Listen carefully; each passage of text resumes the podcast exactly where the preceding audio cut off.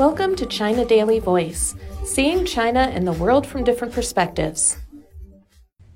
Xi stresses need for green growth.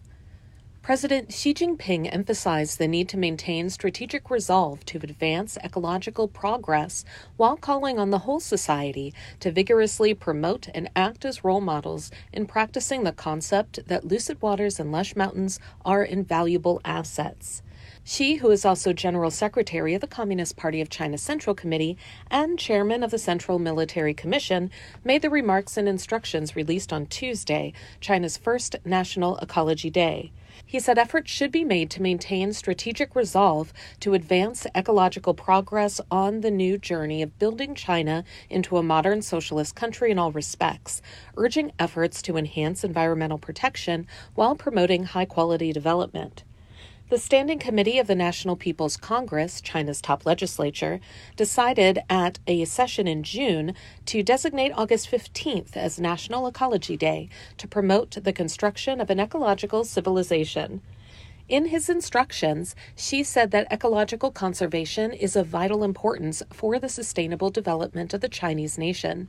He described ecological conservation as a major political issue that concerns the mission and purpose of the CPC, as well as a major social issue that bears on the well being of the public.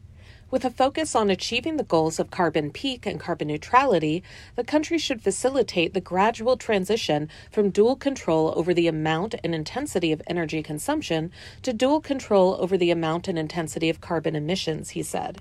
Xi urged consistent efforts to promote the transition toward green and low carbon production methods and lifestyles, accelerate the advancement of modernization featuring harmony between humans and nature, and build a beautiful China in all respects. He called for concrete and consistent efforts throughout society to make greener contributions to jointly build a clean and beautiful world. An event to mark National Ecology Day was held on Tuesday in Huzhou, Zhejiang Province, the place where Xi first put forward the concept of lucid waters and lush mountains are invaluable assets during an inspection tour in 2005 of Yucun, a village in Anji County of Huzhou.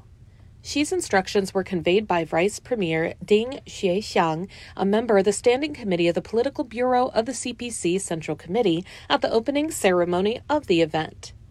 Mohammed Kamruzzaman Chowdhury, a professor in the Department of Forestry and Environmental Science at Shahjalal University of Science and Technology in Bangladesh, told Xinhua News Agency that China's National Ecology Day will enhance public awareness and actions to protect the ecological environment.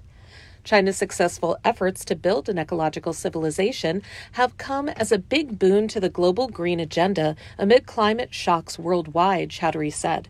Successful implications of the ecological renewal model in China now offers great lessons to the countries and regions striving to restore degraded habitats and strengthen the resilience of communities vulnerable to climate induced calamities, he added. That's all for today. This is Stephanie, and for more news and analysis, buy the paper. Until next time.